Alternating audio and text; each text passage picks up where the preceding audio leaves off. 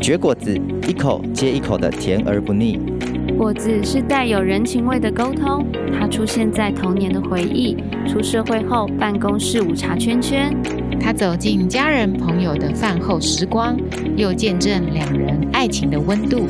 有时它伴随一段增广见闻的旅程，有时又成为节气的伴手必备。让我们一同绝果子，生命展现新色彩。Who choose you will，欢迎大家来到绝果子，我是柠檬干。在我们生命的历程当中，会有酸甜苦涩，但是当我们再次的咀嚼，会回甘。我是柠檬干。今天我们要邀请曾经来到我们当中的马德莲，能够再次来分享我们这一次这一季在职场的这个议题。嗨，大家好，我是马德莲，好久不见。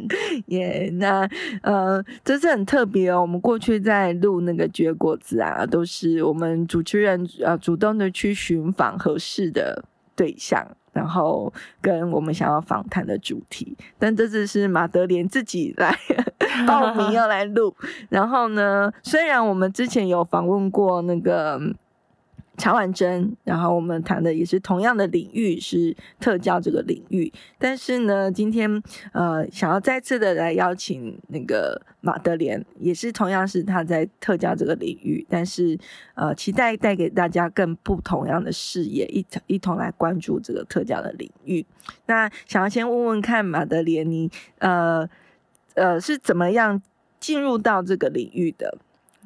呃，最一开始就是在高中升大学，就是需要自工时数嘛，嗯、所以哎，妈妈就说，哎，那你就到就是呃教会或者是一些呃协会去做课，就是自工这样。嗯嗯，嗯。那我就想说，哦，好吧，alright，就是暑假有时间，那去到那个客服班，就发现孩子们除了闹哄哄之外，有一个小孩。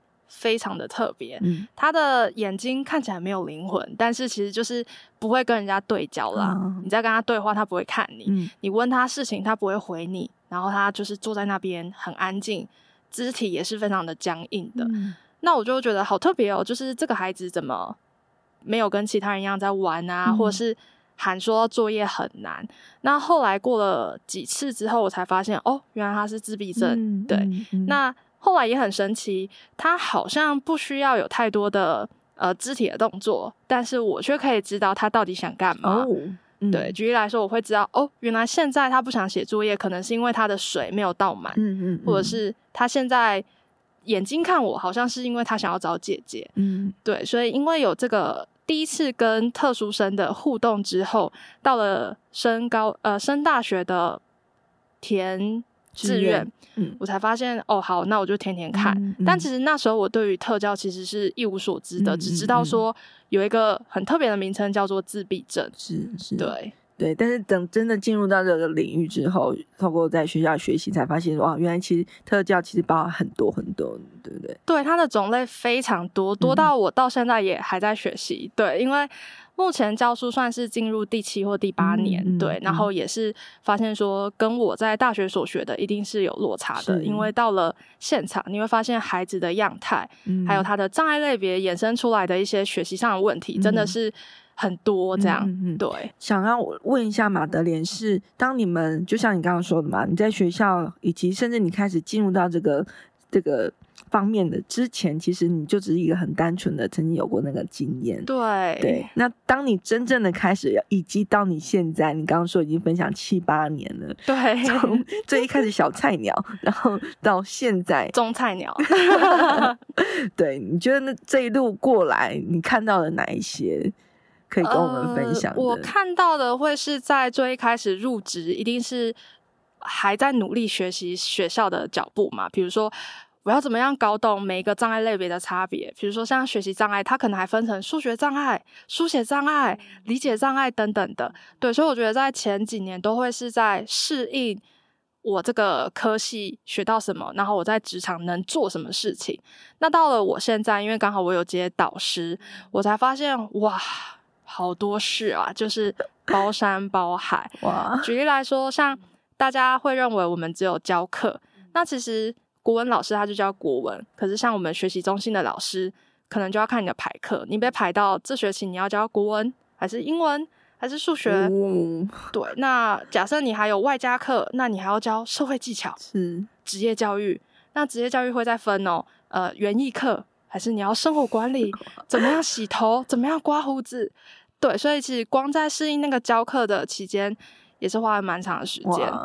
对啊，那到现在，因为接了导师，就会发现哇，一个学生他在原班。他只有国文抽出来上课，嗯，可是我要怎么样让普通班的老师理解到这个孩子的特殊性？然后万一他被霸凌了，我要怎么进行特教的宣导？嗯，怎么样让同才们知道他的障碍导致他互动上有困难？嗯，嗯对啊，那像我们每个特教老师也需要当个管老师，等于是这个孩子他在家庭方面需要什么样的资源？那在学校遇到什么学习上的困难、社会适应的困难？等等等，你都需要去花很多的心力理解，嗯、还有去协调沟通 等等的。对，等于你们虽然是在学校里面的特教老师，但是其实你们还是身兼的社工、身兼的职能治疗师，身兼了很多很多的这些角色在身上。对，就是像教务处要算成绩，其实我们也需要做。比如说这个孩子怎么样成绩调整，嗯，那这孩子在心理方面需要一些支持，嗯、一些物谈，对，也是我们要做。所以真的是像。你说的就是每一个都会要处理到。那这样子，你们在学校所学的够足以支撑你们需要这么大的这些这些面对这么多不同的挑战吗？嗯，我觉得是没有办法。那现有的教育资源呢？其实这样听起来，其实还蛮多，蛮需要各方面一些的资源跟管道一起来配搭。那呃，想问马德莲的是，你在这个领域这么多年下来，你看到哪一些呃，觉得有在进步，以及可能还不足的地方？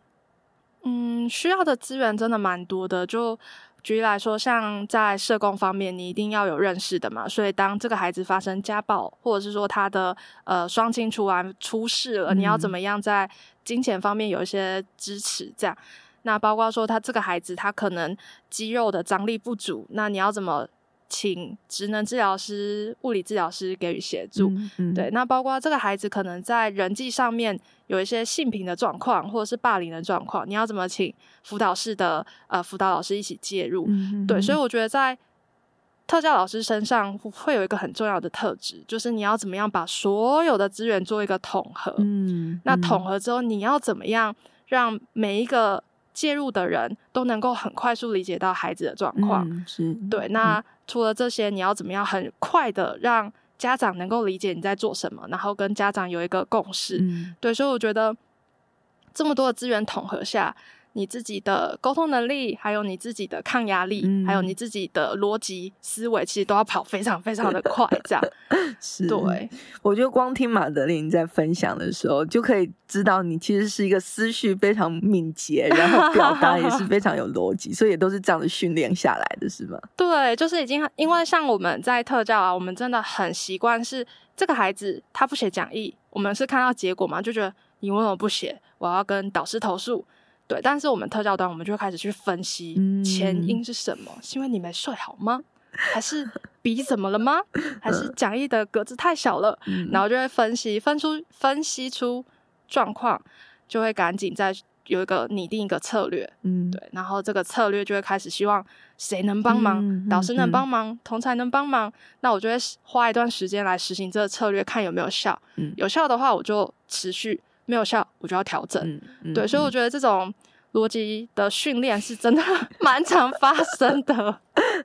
对，好，那可以请马德莲跟我们分享一下，在你这么服侍的这些年年日当中，哎，有没有哪一个学生或哪一个事件，你现在回想起来让你印象深刻的？有，有一个七年级的女生，七年级就是国中一年级。嗯我一开始接触到他的时候，他就是绑一个很低的马尾，然后头发很油，瘦瘦小小的，那脸白白的，有长几颗青春痘。这样上课他不太发言哦。那我就观察他，不管是在原班或是在学习中心上课的状况，他没有太大问题，因为他会写笔记。嗯、那后来班导就还蛮长的来找我说，马德莲他有一些状况，那我就问说、嗯、老师怎么了？嗯，他就说他。下课时间，同学们经过身边的时候，就发现他的椅子下有黄黄的东西。嗯嗯、然后我说是排泄物吗？他就说对。那导师就很好奇，说为什么到了国中一年级还可能尿在教室？那大部分可能不认识他的人，可能就只会问说你怎么啦？下次厕所在那边，直走右转，对，下课就可以去了，嗯、这样。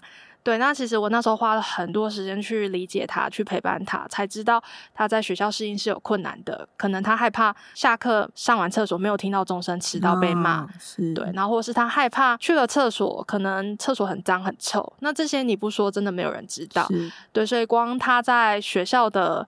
上厕所这件事情就花了一点时间在训练他，陪伴他，建立安全感。嗯，那到后面，包括中午的时间，我可能就会陪他去练习怎么样洗头发。哦，对，因为毕竟一个女生在班上，你的头发油油的，久了同学们也会觉得你很特别，嗯、会影响人际。嗯、对，那刚好那时候也是线上上课嘛。嗯、那线上上课对很多孩子来说蛮简单的，你就是 classroom 登入。嗯、对，但那时候他都没登入，作业也没有写，顶多。打工那些他也都是没有完成的，嗯、所以那时候我放学时间还会特别跟妈妈约下班的时间，妈妈下班哦，嗯、我就会打视讯电话跟妈妈说：“妈妈，不好意思，我要带某某某一起来上线上课。”所以，我就会把他那一整天在学校上的课程消化过一遍之后，再跟他讲一次。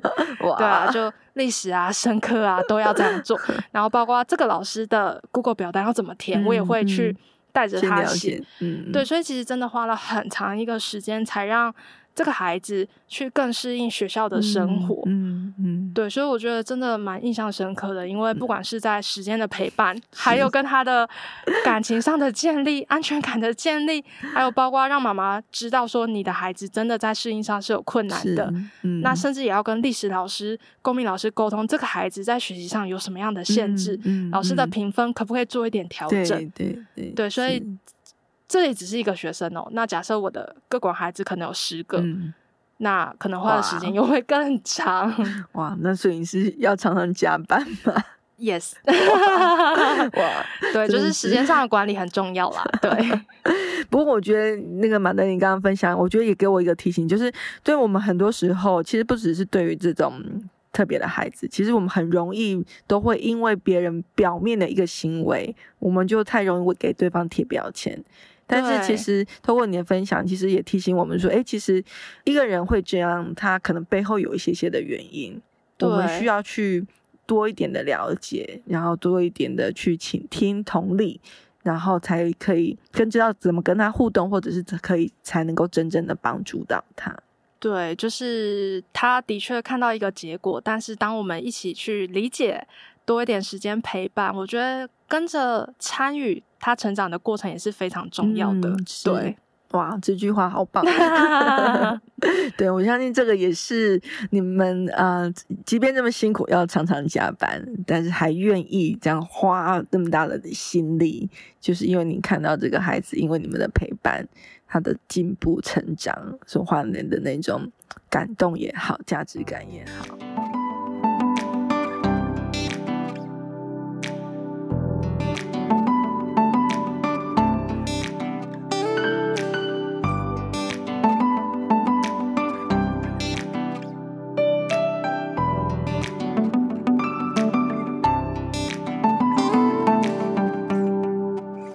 所以我就想要继续问问看马德莲的事，就是嗯，其实虽然好像我们有时候会对于这类的孩子，嗯、我们可能大概会觉得说，嗯，他好像怪怪的，他哪和哪里不一样？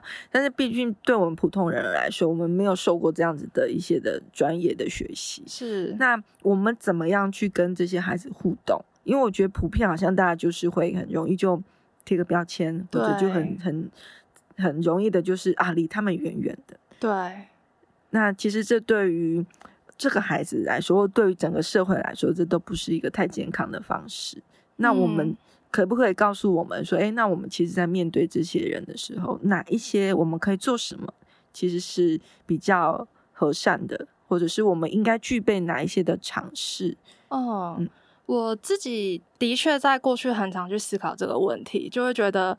诶，那这些孩子以后出社会怎么办？当没有人成为他的翻译官，嗯、或是一个桥梁，嗯、成为他跟父母之间的桥梁，那未来他到底该怎么办？对对，那其实我觉得他并没有一个很标准的答案，但是我觉得真的第一就是去直接告诉他说，我真的不太了解你的状况，嗯、那如果可以的话，你可以跟我说，但是如果你不想说，那也没有关系。我觉得第一句话直接让对方知道说你是想要帮助他，嗯、但是你现在不知道该怎么办。嗯、对，那当然。这个决定权就回到他身上了，因为他如果愿意你帮忙，或者是他真的呃觉得他想要多请你帮忙，他就会表达，对啊。那我觉得像另外一种，第二种就是你直接外观上看他就是与众不同，比如说像自闭症的孩子、唐氏症的孩子，是或是肢体障碍视障的朋友们，那我觉得这部分就不需要。有太多专注在他的缺陷上，嗯、对，比如说说，哎、嗯欸，你看不到，我马上帮你。嗯嗯，嗯对，我觉得可以很直接说，我要怎么帮你？你有需要帮忙吗？嗯嗯，对对对，所以我觉得这当然对我们社会大众来说，还有对这些身障朋友来说，真的也是一个目前很大的一个难处了。那要怎么样让社会大众跟身障的人可以有更多的认识、结合，还有合作？我觉得的确也是未来大家可以多去思考跟了解的。是，对啊。那我觉得更简单的方式。其实真的就是在网络上，或者是呃电视上、YouTube 上面，其实有介绍很多协会的、嗯、呃他们的方案，比如说呃他们怎么样带自闭症的孩子种菜，嗯、或是说他们有什么烘焙法，是。或是他们有一些清洁的工作，嗯，对啊，我觉得这也都是一种、嗯、呃我们自己可以透过搜寻的力量去更了解他们的方。式，这样、嗯、对。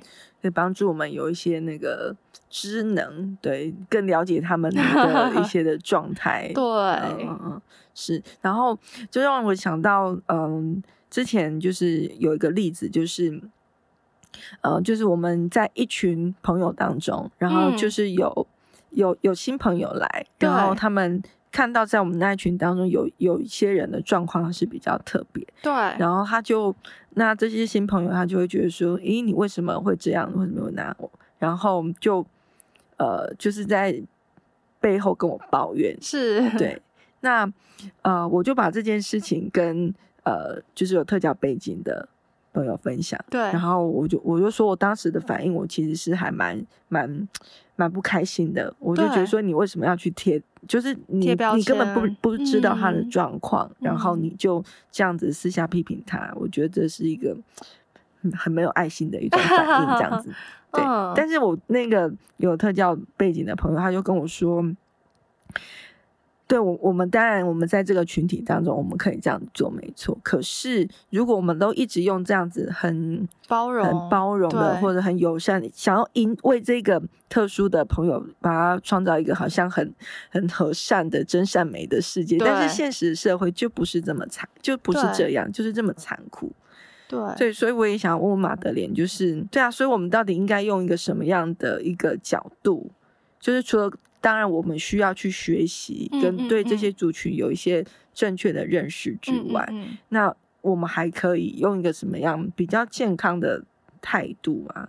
或者是说，我们是要过度的去保护，还是就是把它当做正常人？还是对啊？我其实我觉得这部分会变成是自己想要跟对方是什么样的关系。嗯，对。如果说。我自己觉得我一定要帮助他，那听起来好像是说我是一个很有爱心的人，或是我是一个老师，我是他的家长，所以我会有一种比较高对下想要去保护他。那如果今天我是想要跟他成为朋友，那我觉得成为朋友的话，第一步一定是好奇嘛，嗯、我一定会先去好奇说你为什么来这边？那可能他在讲话的回答很奇怪，那我就会在观察几次之后，我我会用一种比较温柔但是很坚定的语气问他说：“诶。”我观察到，每次我问你的时候，你都会疯狂眨眼呢，是怎么了？嗯、对，或是诶、我发现到每次在问你话的时候，你不太会看我，诶，是是我的口罩很奇怪吗？就是后面我一定会幽默去化解。那我觉得这这段话是很明确的，让对方知道说，我观察到你有些特殊的地方，但是这个特殊是。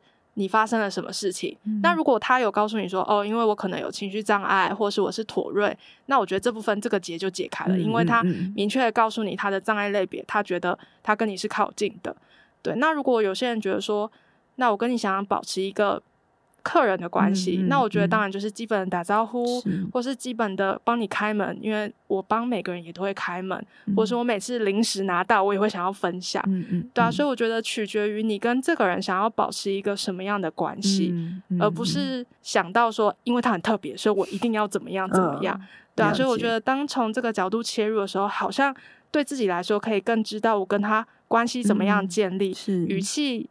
还有沟通上可以怎么样呈现？这样、嗯、对，嗯嗯嗯，谢谢马德莲，然后对，知道往后应该要怎么做。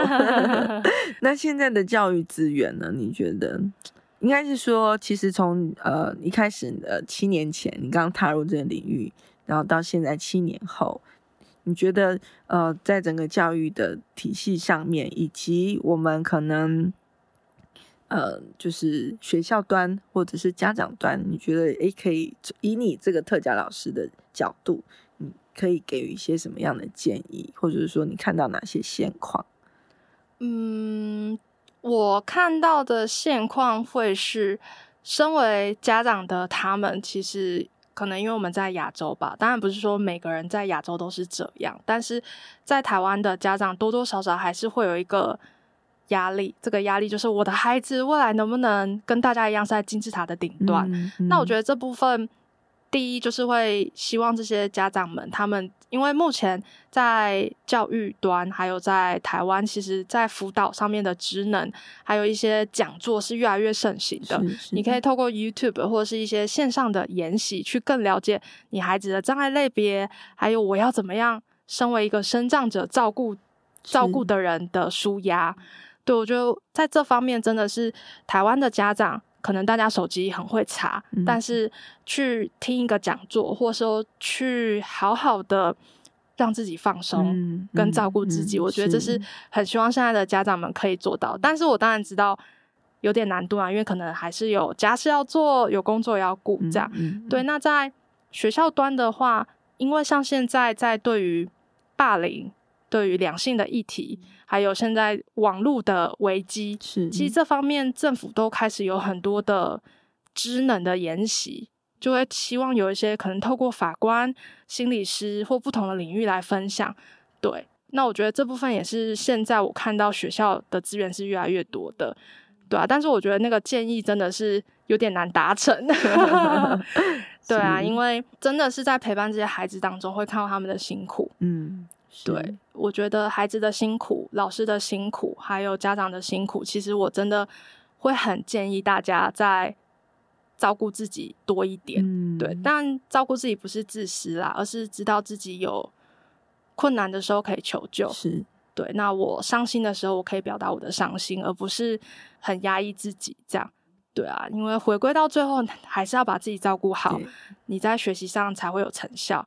在与人互动上才会比较开心一点，嗯嗯，嗯。对啊，因为大家毕竟是一个团体，是。对，而且把自己照顾好了，也比较能够有足够的健康或能力去面对更多的挑战，对或者是这样子的问题。是啊，所以我觉得，如果真的要给建议的话，就是照顾好自己。